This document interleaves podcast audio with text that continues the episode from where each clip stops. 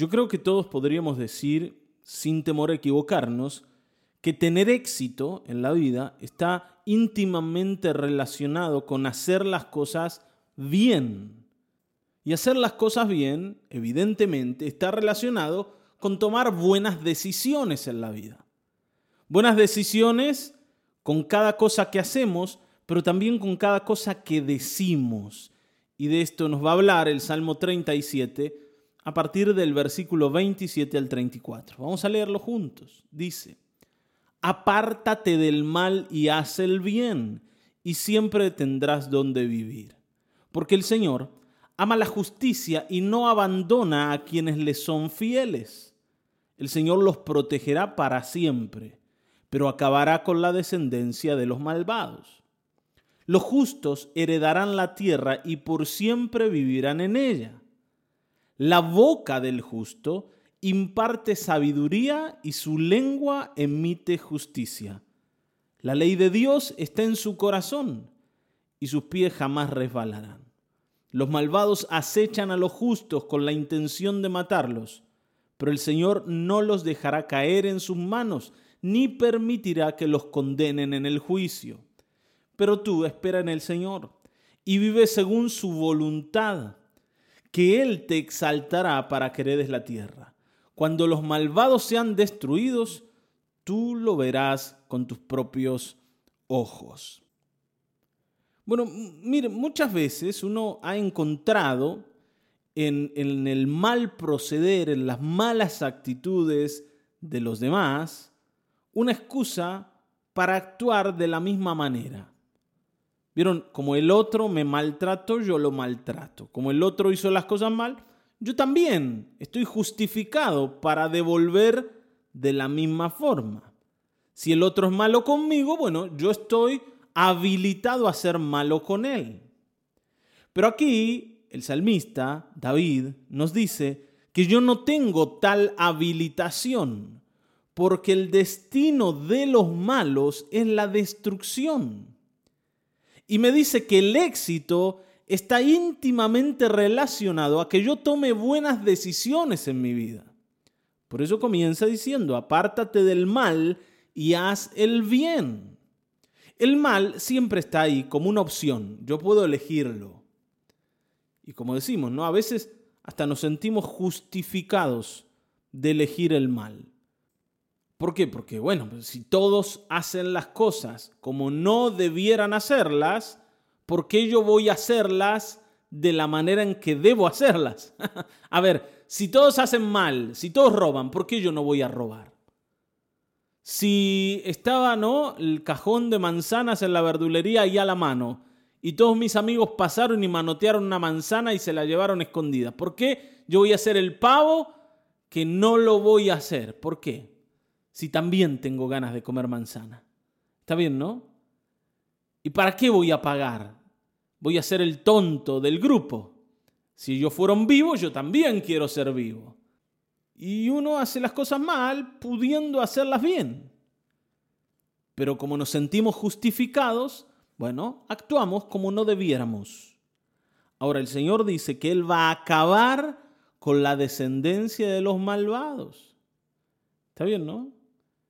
Que el Señor va a hacer que los justos vean la destrucción de los malvados. Entonces, si hay que elegir un bando, yo quiero el bando de los justos, porque los justos van a quedar en pie y los malvados van a caer. Ahora, ser justo tiene que ver con tomar decisiones justas. Tiene que ver con moldear mis actos y mis palabras para que sean agradables delante del Señor, porque al final del camino es Él el que va a dar el premio. y si Él va a dar el premio, yo quiero ser del tipo de gente que Él le agrade. Porque el versículo 28 dice que el Señor ama la justicia y no abandona a quienes le son fieles. O sea, el Señor va a premiar a los fieles. Dice que Él los protegerá para siempre. Y en el versículo 29 habla de que los justos heredarán la tierra y por siempre vivirán en ella. Y esto es un premio que el Señor le da al justo, a quienes Él ha decidido bendecir porque le han agradado. Está bien. Ahora, la pregunta del millón es, ¿cómo podemos agradar al Señor y llenar la medida de la justicia del Señor siendo pecadores? ¿Cómo se puede hacer esto? Porque fíjense que el versículo 30 dice que la boca del justo imparte sabiduría y su lengua emite justicia. Y uno cuando se revisa, se revisa y, ve, ¿no? Eh, aquellas cosas que dice, las palabras que salen de la boca, muchas veces dice, lo único que yo no he dicho es algo sabio y algo justo. Después, barbaridades he dicho al por mayor. ¿No? Cada vez que hablo meto la pata. Entonces, ¿cómo puedo agradar al Señor siendo tan imperfecto? Y esto lo responde el versículo 31. Dice, la ley de Dios está en su corazón y sus pies jamás resbalarán. Ustedes saben que hay una sola manera de que la ley de Dios sea escrita en el corazón del ser humano. Y es a través de la fe en Cristo Jesús. Esta es una obra que el Espíritu Santo hace en el corazón de los creyentes, porque no es posible agradar a Dios en este nivel por puro esfuerzo humano, porque como hemos dicho, nosotros estamos muy lejos de serle agradables porque somos pecadores. Y nuestros intentos y nuestras palabras son de continuo una cuestión desagradable delante de Dios. Dice que el intento del hombre es de continuo el mal. Y esta es la mirada que Dios tiene. Entonces, ¿cómo podemos agradar a Dios? Solamente a través de la fe. Y esto es lo que dice el libro de Hebreos. Está bien, ¿no? Que sin fe es imposible agradar a Dios. Pero por otro lado, aquellos que agradan al Señor son los que le creen y los que actúan en consecuencia de la fe que profesan. Así que hoy, para ser justo, para tomar decisiones justas y para hablar de la manera correcta, tenés que ser una persona de fe, porque es imposible agradar al Señor sin actuar de esta forma, con fe. ¿Te das cuenta de esto? Es muy importante darse cuenta que solo a través de la acción del Espíritu la ley de Dios puede ser escrita en mi corazón para que yo la pueda obedecer. Es imposible agradar a Dios solamente por puro esfuerzo humano. Así que hermanos, seamos gente de fe, seamos gente de fe. Porque un día, y esto es lo que Pablo nos dice en Romanos, el Señor va a llamar a todos delante de su presencia y va a pedir cuentas de sus actos. Y ese día, ese día nosotros vamos a poder estar llenos de confianza y de esperanza en que vamos a recibir un premio del Señor por haberle creído. Por eso el versículo 34 dice, pero tú espera en el Señor.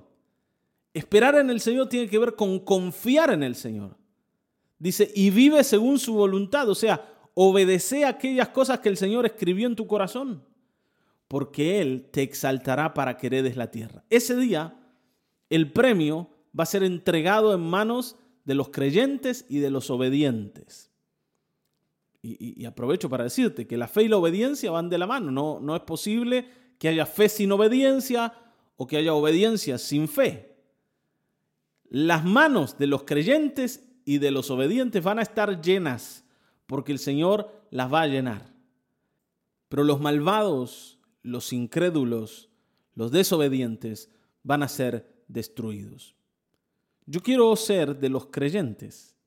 Y para ser de los creyentes en ese día, en el día en que el Señor aparezca para jugar al mundo, yo debo ser creyente hoy.